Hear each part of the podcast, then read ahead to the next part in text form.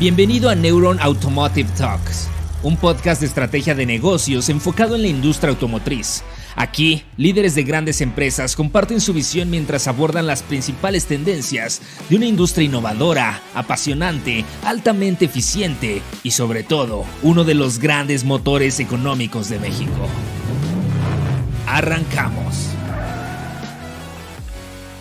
Pues gracias por escucharnos a todos nuestros amigos de la industria automotriz en este episodio de Automotive Talks, en donde sin duda vamos a estar teniendo una gran conversación con uno de los grandes líderes de la industria automotriz. Estamos con Frank Gundlach, quien es el Managing Director de Volkswagen Bus Truck México, una empresa que tiene presencia desde el año 2004, que es parte del grupo Volkswagen y que pues bueno, más adelante Frank nos estará platicando un poquito más de cuál, qué es lo que están haciendo y las iniciativas que tiene eh, la marca en cuanto al tema de tendencias, de tecnología, de medio ambiente y demás iniciativas que por supuesto están empujando dentro de la estrategia. Frank, pues muchas gracias por estar con nosotros. ¿Cómo estás? Bienvenido. Muy bien, pues muchas gracias por esta oportunidad de hablar con ustedes el día de hoy para platicar un poco de la industria, de nuestra empresa, de las tendencias y siempre muy bueno poder compartir eh, nuestro punto de vista. Excelente, Frank. Eh, ¿Por qué no empezamos platicando un poquito de lo que sucedió en 2022? Se escuchó muchísimo todos estos ajustes en la cadena de suministros, que si los semiconductores, que si los conflictos en Europa, escasez de temas de contenedores, de operadores, y eso definitivamente hizo que las empresas se replantearan estos mecanismos de planeación Ahora que ya estamos eh, prácticamente en 2023, ¿qué nos contarías, Frank? ¿Cómo es que se adaptaron a estos nuevos mecanismos de planeación ante todas las variables que, que siguen sacudiendo la industria en México y en el mundo? Sí, realmente hemos tenido los últimos años algunos eventos que han tenido un impacto bastante fuerte sobre nuestra industria, ¿no? Primero, la pandemia, la pandemia tuvo un efecto muy grande en, nuestra industria, eh, empezando por el tema de la demanda. Entonces, eh, de 2000 2019 eh, para 2020 la demanda cayó significativamente, sobre todo yo diría que en el mercado de pasaje, ¿no? en el mercado de, mercado de transporte de pasajeros. Hubo restricciones significativas dentro de los autobuses, pero realmente la, la industria eh, cayó significativamente en el primer año y en el segundo año de la pandemia. ¿Dónde, dónde estamos hoy? Hoy en día el mercado todavía continúa, yo diría que aproximadamente 10% abajo de los niveles de prepandemia. Es un mercado que en 2019 llegó a 42 mil unidades y este año debemos de cerrar en algo entre 38 y 39 mil unidades. Ahora, hay que ver el mercado de manera diferente porque el mercado de carga ya recuperó básicamente los niveles de prepandemia, pero el mercado de pasaje todavía continúa aproximadamente 40% abajo de los niveles de prepandemia. No porque no haya demanda, eh, sino realmente la pandemia continúa afectando la, la, cadena de, de, suministro. Somos una industria totalmente globalizada. Eh, dependemos mucho de componentes de Asia y sabemos que en China, por ejemplo, todavía existen restricciones muy fuertes por el tema del, del COVID. ¿no? Entonces, realmente la, la, la cadena de suministro ha sufrido, continúa sufriendo semiconductores no es noticia para nadie, que realmente continúa una, una situación eh, em, compleja, pero al mismo tiempo también las cadenas de logística no se han recuperado. Eh, como digo, es una, es una industria totalmente globalizada, dependemos de transporte aéreo, sobre todo de transporte de las navieras, falta de contenedores, los costos de logística han explotado realmente. Y si a todo eso juntamos eh, la crisis que estamos viviendo en Europa por, la, por el conflicto que existe en Ucrania, porque Ucrania era un país que tenía y tiene una industria de proveedores eh, para nuestra industria bastante importante. Entonces, si juntamos esos, esos, esos, esos dos factores, eh, eso ha sido o nos ha llevado que el mercado todavía no está donde debe de estar. Creemos que en el próximo uno a dos años el mercado debe de recuperar sus niveles de prepandemia. Ahora, lo que sí hemos tenido que hacer, y digo, lo mencionas, cuando las cosas no son fáciles hay que planear mejor. ¿no? Eh, y por eso hemos implementado nuevas herramientas de planeación, sobre todo con nuestros concesionarios. Eh, digo, antiguamente tenías demanda de un mes para otro, la podías este, de, de, alguna manera llenar. Hoy en día no. Hoy en día trabajamos con lead times mayores, tenemos que planearnos con eh, eh, lead times mayores, tenemos que hablar con nuestros clientes para que los propios clientes se puedan planear, porque es un hecho, todavía hay una sobredemanda. Entonces, quien planea bien, quien se organiza bien, eh, pues tiene chances de, de, de, de, trabajar de manera más eficiente, ¿no? Eso lo digo porque, por ejemplo, el mercado este año está creciendo en 20% nosotros estamos creciendo significativamente arriba de esos 20%. ¿Por qué? Porque creo que nuestra empresa es una empresa bastante flexible, bastante rápida.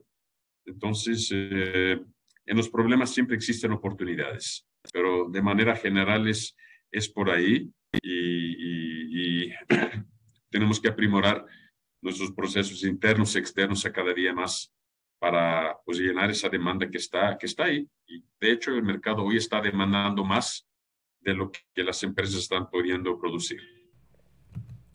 Este podcast está patrocinado por Ecolife, tu aliado experto en proyectos y soluciones con energía solar. Construyamos juntos la rentabilidad de tu empresa.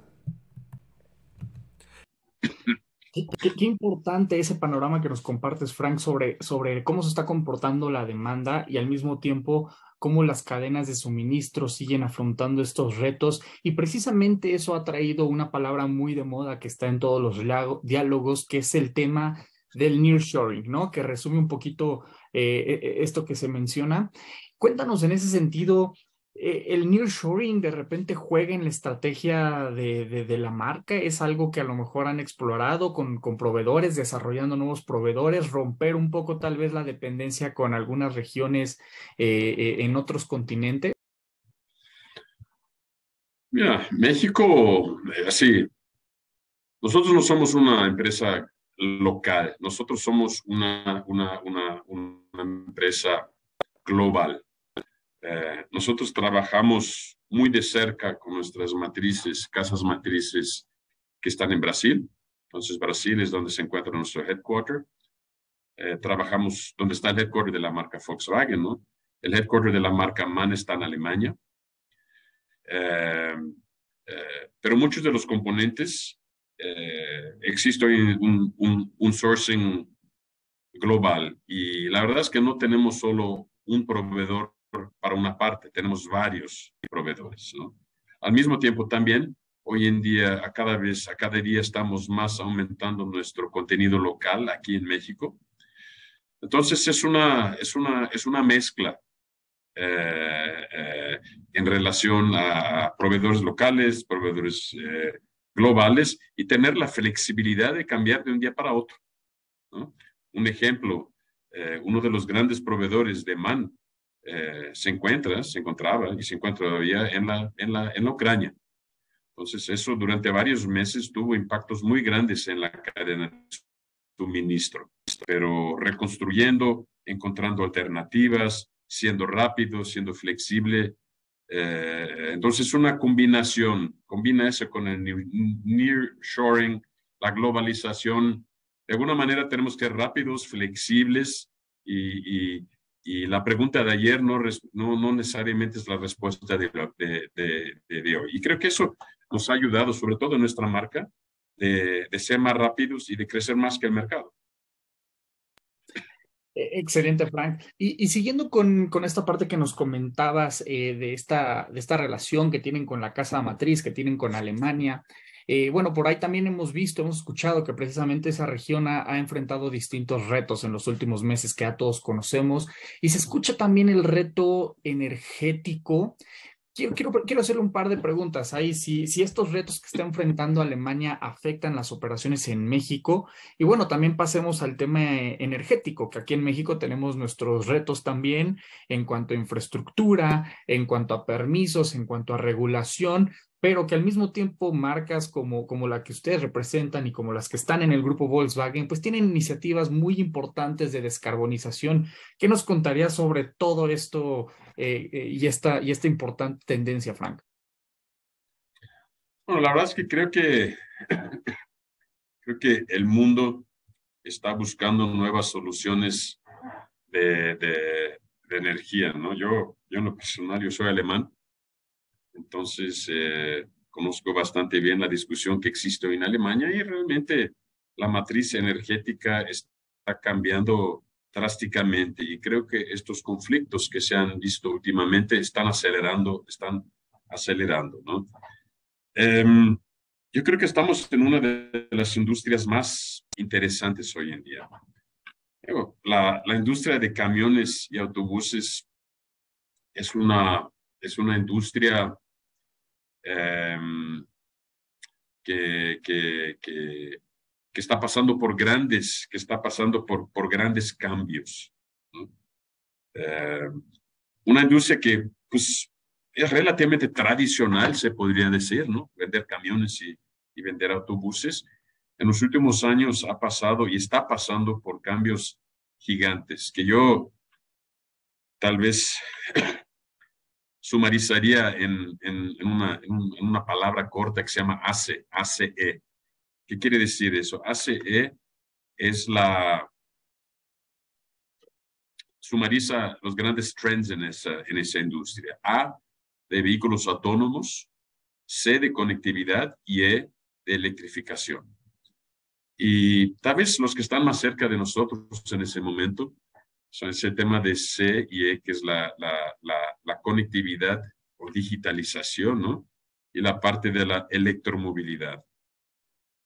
Y tal vez yo pueda hablar primero un poquito del tema de la electromovilidad, eh, que ya realidad, ya hoy en día ya es una realidad absoluta en el mercado.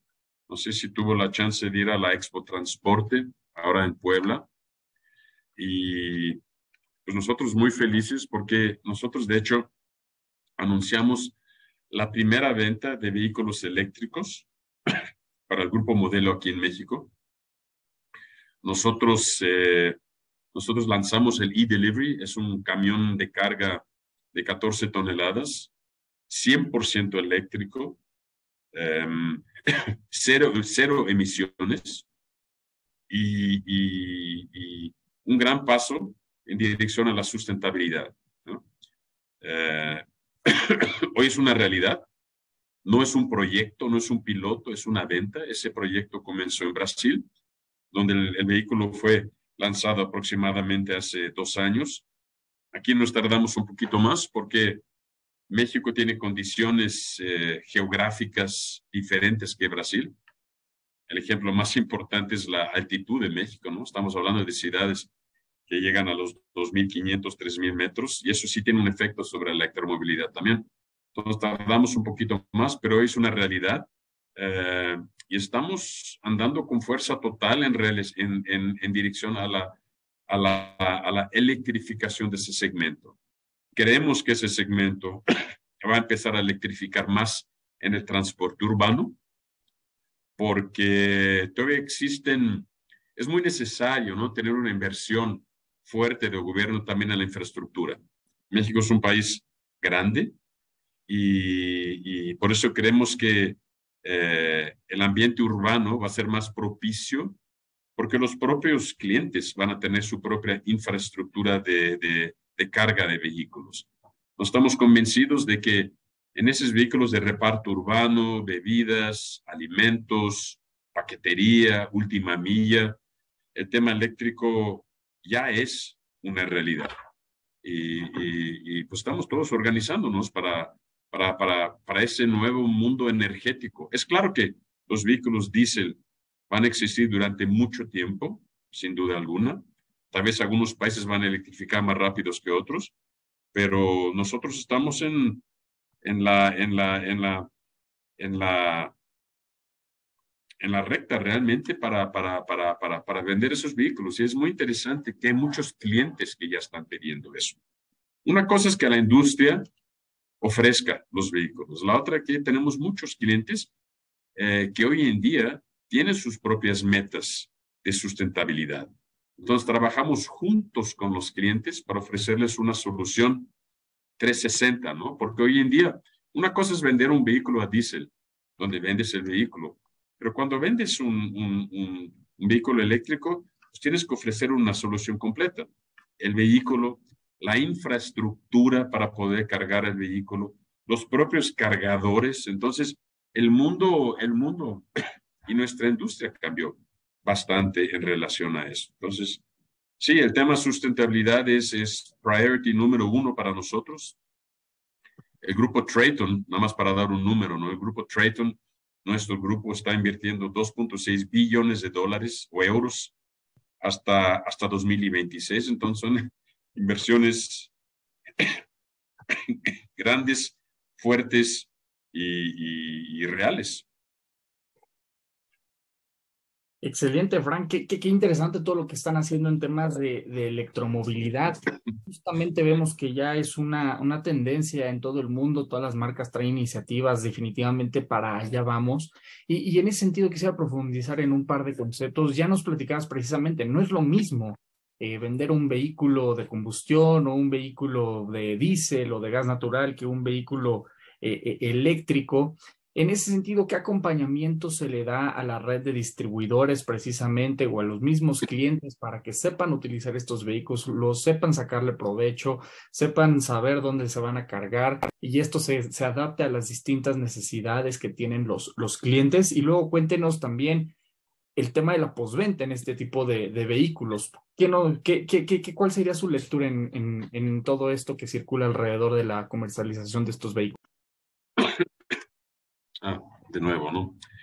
Sí, es un, es un nuevo mundo, ¿no? Y es un nuevo mundo para los clientes también. Entonces, existen muchos clientes que dicen, mira, oí del tema eléctrico, me interesa, pero necesito entender un poco más. Y una de las preguntas básicas del cliente es, ¿cómo está el tema de la autonomía de los vehículos, no?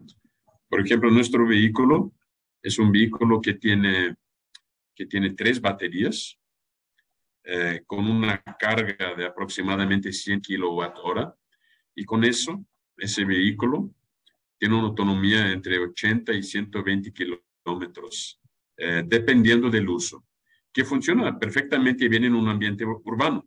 Por ejemplo, si está repartiendo bebidas, pues el vehículo anda para, anda para, anda para más tiempo el operador eh, en vez de estar manejando, pues está descargando cajas, cajas, cajas de bebida. Entonces, yo diría que un cliente que está interesado, lo, primero que tienes que hacer es entender la operación de tu cliente. ¿Dónde lo vas a usar?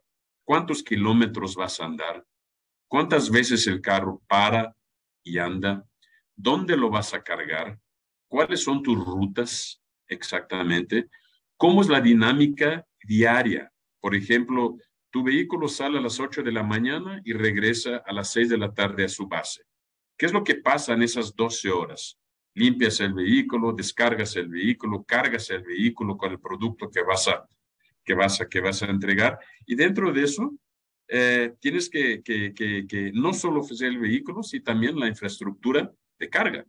Por ejemplo, si un cliente tiene una, una flota de 10 vehículos o, eh, que, que quiere electrificar, ¿cuántas horas tienes para cargar esos vehículos. Y dependiendo de cuántas horas tienes para cargar los vehículos, le puedes hacer una, una propuesta diferente de los cargadores. Nosotros trabajamos eh, junto con las empresas. Nosotros no vendemos el cargador, pero tenemos una conexión muy fuerte con las empresas que venden los cargadores. Entonces nosotros vamos al cliente, entendemos su, entendemos su, su, su, su ambiente de negocios y le damos una consultoría completa en relación a eso. Entonces, eh, eh, mucho más que vendedores de, de, camiones, nosotros hoy tenemos que ser cada vez más vendedores de soluciones de movilidad. Eso es importante.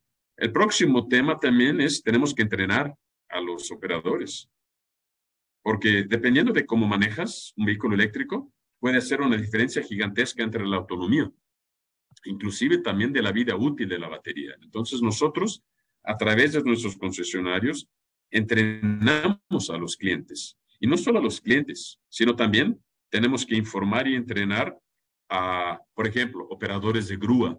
Si un vehículo de esos se queda parado, pues hay que saber exactamente cómo enganchar ese vehículo. Es un vehículo eléctrico. Hay ciertos temas de seguridad donde los operadores, donde los grueros, donde los propios bomberos tienen que ser eh, eh, informados y entrenados. Entonces es, es, otro, es otro mundo. El tema de, el tema de postventa, obviamente muy importante y cambia. El mundo de postventa cambia.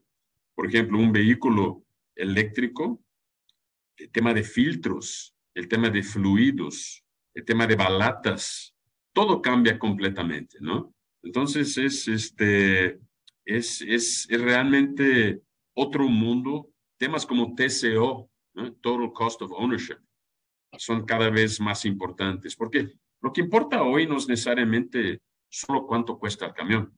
¿Cuánto cuesta el camión? ¿Cuánto consume? Los costos de electricidad son muy diferentes que los costos de diésel. ¿Cuáles son, cuáles son eh, eh, los costos del mantenimiento? Totalmente diferente. Entonces son, yo diría que 10 factores esenciales que los metes todos en un, en un cálculo para llegar al costo por kilómetro. Y hoy en día, en un ambiente eh, urbano, te puedo decir que el TCO de un vehículo eléctrico ya se aproxima cada vez más a un vehículo diésel. Porque ¿cuál es la tendencia? No? La tendencia es que los vehículos diésel van a ser más caros por las nuevas leyes de emisiones y los vehículos eléctricos van a ser más baratos porque las baterías van a ser em, menores, menos pesadas con tecnologías nuevas. Entonces, esa, esa es una tendencia de que el TCO cada vez se va a aproximar más. Interesante conocer toda esa parte porque sí, precisamente nos estamos metiendo a un ecosistema distinto en donde hay que darle un acompañamiento ahí al, al, cliente con todas estas variables que comenta Frank. Y, y, es emocionante platicar sobre estas tendencias de electromovilidad, pero vámonos un paso atrás en el sentido de, de un tema que ya nos has comentado anteriormente y, que es el de la renovación de la flota, donde precisamente, bueno, a lo mejor todavía hay mucho que hacer, en donde no sé si por ahí también haya un, un tema cultural o un tema de, de informar un poquito, lo has mencionado anteriormente, ¿no? Que a veces es más económico para el cliente tener unidades nuevas que seguir teniendo sus unidades de 20 años. ¿Cómo estamos parados en el tema de renovación de la flota? Yo creo que es el, tal vez uno de los mayores retos que existen hoy, hoy en México, ¿no? Em, tenemos una flota antigua, La edad media de un camión en México está en 18 a 20 años. Y, ciertamente, em, pues tienes que encontrar el punto, porque un camión viejo también gasta mucho más en, en, en, mantenimiento. Eh, eso de punto de vista de eficiencia. Y obviamente, tan importante como eso es el tema de la, de la contaminación, ¿no? Eh, entonces, existe un, gran, existe un gran potencial de medio ambiente y de eficiencia para los operadores, para los hombres camiones. Ahora, hay que dar las condiciones para que los camioneros, los operadores puedan eh, renovar sus flotas. Ya existen varias iniciativas urbanas también, las gacetas que trabajan con los bonos eh, para renovar los vehículos, pero lo que sí es muy importante es eh, que las empresas trabajen junto con el gobierno para que podamos en conjunto establecer un programa que haga sentido para todo el mundo. Y no son solo las empresas y gobiernos, sino también financieras. Eh, tenemos que tener, tenemos que ofrecer condiciones financieras a los operadores, a los hombres camiones, para que ellos puedan cambiar sus vehículos, ¿no? Eh, un, un, esquema interesante de recompra del vehículo usado, eh, hacer, hacer, ofrecer planos de financiamiento que permitan que, que el operador pueda pagar eh, sus condiciones mensuales. Entonces, es una, es una combinación. En otros países, por ejemplo, en Europa, ¿no? Tienes la edad media de los vehículos está entre 7 a 8 años. Eso trae, trae muchos beneficios, inclusive para el tema de la competitividad, competitividad de, la, de, la, de, la, de la industria mexicana. ¿no? Nosotros somos una industria esencial. Eh, México se para si los camiones no funcionan. Entonces, camiones viejos son caros. Camiones viejos eh, aumentan los costos logísticos. Entonces, hay que, de nuevo, empresas, nosotros, bancos, gobierno, tenemos que trabajar juntos para tener un plan que permita, porque con eso, inclusive, yo creo que el potencial de crecimiento del mercado es este, gigantesco, ¿no? Tenemos un tema también, la importación de vehículos de vehículos usados de Estados Unidos. Es un tema que también es importante, ¿no? Porque muchas veces no son los vehículos más nuevos que son importados. Entonces, es un conjunto de acciones y pues estamos eh, a través de AMPACT. ¿no? AMPACT está siempre muy conectada con las autoridades para en conjunto desarrollar un programa que haga, haga sentido para todos. Qué, qué, gran lectura nos, compra, nos compartes, Frank, sobre de dónde estamos parados. Sin duda es un tema muy, muy interesante. Y, pero quisiera brincarme ahora a un tema, eh, bueno, combinar dos temas, uno que fue problemática en todo 2022, que era el tema de los operadores, en donde veíamos precisamente que había falta de, operadores y conectarlo con otro tema un poquito futurista o no sé si tan futurista, que es el tema de los vehículos autónomos, ¿no? Que ya vemos eh, estas primeras iniciativas. Quisiera preguntarle en ese sentido, bueno, cuéntenos cómo, cómo viven ahorita el tema de los operadores, se ha normalizado, no se ha normalizado, y luego el tema de los vehículos autónomos. ¿Qué tan lejos está México de, ya poder ver estos vehículos o tal vez el mundo entero? ¿Qué nos contaría? Eh, es un tema, yo creo que, ¿no? yo, yo hace poco estuve en la Convención Nacional de Canacar eh, y es, un, es, un, es uno de los grandes temas de la industria. ¿no? Creo que en México existe un déficit de aproximadamente 50 mil operadores. creo que en Estados Unidos son 400 mil aproximadamente, pero en México ya es una realidad que existe hoy. Hay una demanda muy, muy, muy fuerte por operadores. Es, es un problema global, ¿no? Em, digo, los vehículos autónomos dentro, dentro de todas esas tendencias que llamé ACE, ¿no? que es eh, vehículos autónomos conectados y eléctricos, yo creo que estamos más avanzados en el tema de los eléctricos y de los conectados. Ahora, por ejemplo, en Brasil, uno de nuestros camiones es el Volkswagen Constellation. Estamos en testes ahora de un vehículo autónomo, pero es un vehículo autónomo más direccionado a la agricultura. Entonces, no es un vehículo que anda en las calles públicas o carreteras, sino es un vehículo autónomo que trabaja en la colecta de, caña de azúcar. Eh, entonces, eh, em, es, un, es un grado de, auto, de automación un poco menor, pero ya es una realidad y ya lo estamos viendo. Ahora, un tema de vehículos autónomos, autónomos 100% autónomos que van a andar en las calles, en las carreteras, creo que es un tema que, que, que, todavía no es una realidad. Depende de, de una inversión muy grande en infraestructura. Eh, la industria sola no puede trabajar eso. Y, y, digo, en algún momento creo que en algunos aspectos, en algunas industrias, como por ejemplo la agricultura, es un tema que hoy en día ya es realidad, tanto en tractores como en camiones, pero un, un rollout eh, en masa creo que es algo que, que todavía está, que todavía tiene un tiempo por la frente. No solo aquí en Europa también, obviamente Europa ya está tal vez un poquito más avanzada y Estados Unidos, pero yo diría que, que, todavía no es una tendencia de, de, de, de corto plazo. En relación al déficit de operadores, yo creo que es muy importante que cada vez valoricemos más la función del operador. Es un trabajo difícil ser operador de camión. Muchas veces los operadores tienen que, tienen, eh, se quedan siete, diez días fuera de su casa. Entonces es un trabajo, es un trabajo bastante fuerte y duro.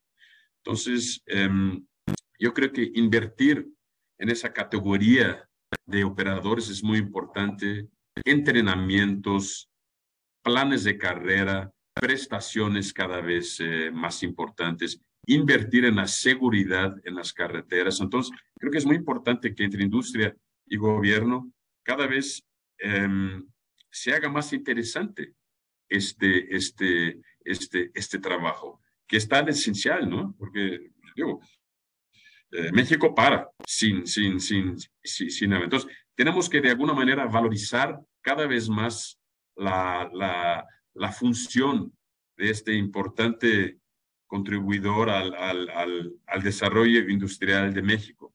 Y muchas empresas ya lo están haciendo. Muchas empresas ya tienen programas de entrenamiento, programas de, de, de, de plan de carrera, ¿no? Eh, em, una tendencia que yo diría también tenemos que hacer con que, con que sea más fácil manejar un camión. Hay una tendencia bastante fuerte en relación a los vehículos automáticos y automatizados. Eh, es difícil, es difícil muchas veces encontrar un operador que, que tenga que manejar una caja de 18 velocidades. Tal vez sea un poco más fácil encontrar gente que, que pueda eh, eh, manejar un camión automático o automatizado que en muchos casos, por ejemplo, nosotros acabamos de lanzar nuestro nuevo tracto camión, que es un vehículo con una caja automatizada de 12 vehículos. Digo, entre manejar un camión de esos o manejar un carro, pues cada día, cada día son más parecidos. Hacer con que las cabinas sean más confortables, eh, eh, realmente valorizar el trabajo y el puesto de trabajo de este importante elemento en la cadena logística del país. Qué interesante escuchar esas iniciativas de, de, asistencia en la, en la conducción del vehículo y que definitivamente se ve esto reflejado en, una mejor condición laboral. Eh, como mencionabas, Frank. Oye, y un poquito para ir cerrando, eh, nos platicabas ya esta relación que tienen con la casa matriz, eh, también con, con algunas otras regiones como Brasil, etcétera. Y, y, también nos dabas este importante dato de la inversión que están haciendo de, de, de más de de 2 billones de, de, euros, dólares. Este, quisiera preguntarte. Billones, billones ¿no? 2.6 billones, de, euros. A, a, nivel global en la electromovilidad, ¿no? Sí, muy, importante esa parte y justo quería preguntarte, ¿qué rol va a jugar México? ¿Qué rol, qué tan importante es México para las operaciones eh, globales? ¿Ahí qué nos contarías? Bueno, México es fundamental, ¿no? Cuando vemos algunos números de, de, la industria, ¿no? México es el mayor exportador, creo que, de tractocamiones en el mundo. México es el cuarto exportador de camiones como todo en el mundo. Eh, entonces, México es, a nivel de producción, uno de los, de los, de los países más importantes. Dentro del grupo o de la marca Volkswagen Truck and Bus, México es el segundo mercado más importante primer mercado es Brasil, pero México ya le sigue a Brasil. Entonces, México, eh, eh, en, términos de demanda, es un, es un mercado que llegó a una demanda de 55 mil vehículos por año. Eso, eso, eso, ya lo coloca en un, en un nivel de mercados grandes. México es un país muy conectado. México es un país que tiene creo que 14, 14 tratados de libre comercio. Creo que México es uno de los países con el mayor número de tratados libres, al norte, al sur, al este, al oeste. Entonces, si colocamos eso, em, una, gran, una gran industria de proveedores en México, extremadamente moderna. Entonces, si colocamos eso en conjunto, México es, eh, en el plan de internacionalización de Volkswagen Truck and Bus, junto a Brasil, es, el, es, es la prioridad número uno para internacionalizar la marca de Volkswagen Truck and Bus, saliendo de ese origen, porque Volkswagen Truck and Bus nace en Brasil hace 40 años, es un gran negocio. Volkswagen Truck and Bus es este, líder de mercado en Brasil, pero México es la gran apuesta. Estamos aquí desde hace 18 eh, años, llegamos a México en 2004, tenemos una fábrica aquí en Querétaro, ensamblamos vehículos, acabamos de inaugurar nuestro nuevo centro técnico aquí en Querétaro también. Entonces, las fichas están puestas para cada vez eh, más apostar en este mercado, en todos los aspectos, en, términos de demanda, una, una plataforma potencialmente de, de sourcing regional y, ejemplo de eso también es que estamos creciendo nuestra red de concesionarios. Ahora en 2022 abrimos seis nuevos concesionarios en el norte, en la Ciudad de México, en Mérida. Entonces estamos en un, estamos pisando en el, en el acelerador para que México sea cada vez más importante para nosotros. Qué, importante mensaje, Frank, porque de repente vemos 2023 y se escuchan de repente que, que si inflación, ajusten las tasas, pero qué importante escuchar también estas otras, estas otras iniciativas, estas, estos datos que también nos, nos, nos ayudan precisamente a la planeación que nos mencionabas al inicio de la conversación. Oye, pues este, pues ya por último, sí quisiera eh, preguntarte, no sé si traigas conclusiones de tu lado, algún mensaje final y también conocer cuál va a ser tu visión a este 2023 que, como decíamos, viene con dudas, viene con, con, con cuestionamientos. ¿Qué, ¿Qué, nos dirías ya para despedirnos de, del público? Mira, de nuevo, nosotros estamos viendo un 2023 realmente muy positivo. El mercado continúa con una demanda fuerte eh, nosotros estamos viendo un mercado que, que, va a crecer arriba de los 10% este año, tal vez hasta un poco más, si conseguimos eh, entregar los vehículos eh, que el mercado está de, demandando. Entonces, una visión muy positiva, un mercado que va a continuar creciendo. Nosotros estamos creciendo, nosotros estamos continuando a aumentar nuestras inversiones en fábrica, en concesionarios, eh, digo, el mejor ejemplo de eso, en Expo Transporte, nosotros eh, anunciamos el lanzamiento de varios nuevos vehículos. Anunciamos el lanzamiento del e-delivery, del eléctrico. Eh, somos el primero y único proveedor que ofrece un vehículo em, ligero, de hecho de 11 toneladas, que es un 4x4, Sabemos que México tiene desafíos en las carreteras, entonces somos el primero que tiene un vehículo de reparto 4x4 que sube hasta Popocatépetl si necesario. Eh, lanzamos también un nuevo compactador. Yo no sé si sabes, pero todos nuestros vehículos tienen una cabina chata. Eh, no tienen el motor en la frente, sino el motor abajo. Eso tiene una serie de beneficios eh, de visibilidad, de seguridad. Eh, entonces, realmente eh, ahora en Expo Transporte fue un festival de, de, lanzamientos que tuvimos. Lanzamos nuestro nuevo tracto camión, el nuevo TGX, última generación, camión del año en 2021. Entonces, todo indica que estamos acelerando y, lo vemos muy, muy, muy, muy, muy, muy positivo y pues con muchas ganas no solo de vender camiones, sino, sino, sino ofrecer soluciones para nuestros clientes, ¿no? Soluciones de venta, soluciones de postventa, de digitalización, telemetría. Realmente estamos listos para, para que esta marca crezca cada vez más. Y sabemos que la marca Volkswagen tiene un nombre muy fuerte en México, ¿no? Es una de las marcas más queridas en el mercado automovilístico. Eh, y pues sí, digo, ya vamos a empezar Estamos terminando 2022 muy bien y ya estamos empezando a partir del primero de enero con el pie en el, acelerador. Excelente, Frank. Gran mensaje precisamente porque al final, pues todas estas soluciones ayudan al desarrollo de la economía nacional, al desarrollo de, de, personas que se suman a esta industria como proveedor, como cliente, como colaborador de la marca. Entonces, eh, aplaudible todos estos esfuerzos que están haciendo porque al final impactan a muchísimas personas, a veces sin saberlo. Y pues bueno, no me queda más que agradecerte el espacio, gran plática, la disfruté bastante. realmente toda la gente que nos escuche también. Frank, un gusto platicar contigo. Muchas gracias también a toda la gente que nos está oyendo también. Gracias por su interés.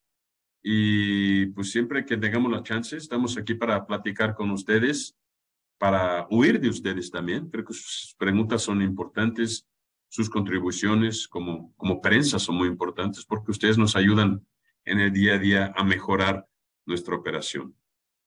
Muchísimas gracias, Frank. Gracias por acompañarnos a un episodio más de Neuron Business Talks. Sigue la conversación en vivo en nuestros foros de negocios del sector automotriz, minero, energético, tecnología y petróleo. También te invitamos a seguirnos en nuestra página neuronbusinessgroup.com, nuestras redes sociales y suscríbete a nuestro newsletter, donde recibirás información de primera mano sobre nuestras entrevistas y eventos exclusivos de la comunidad de Neuron Business Media.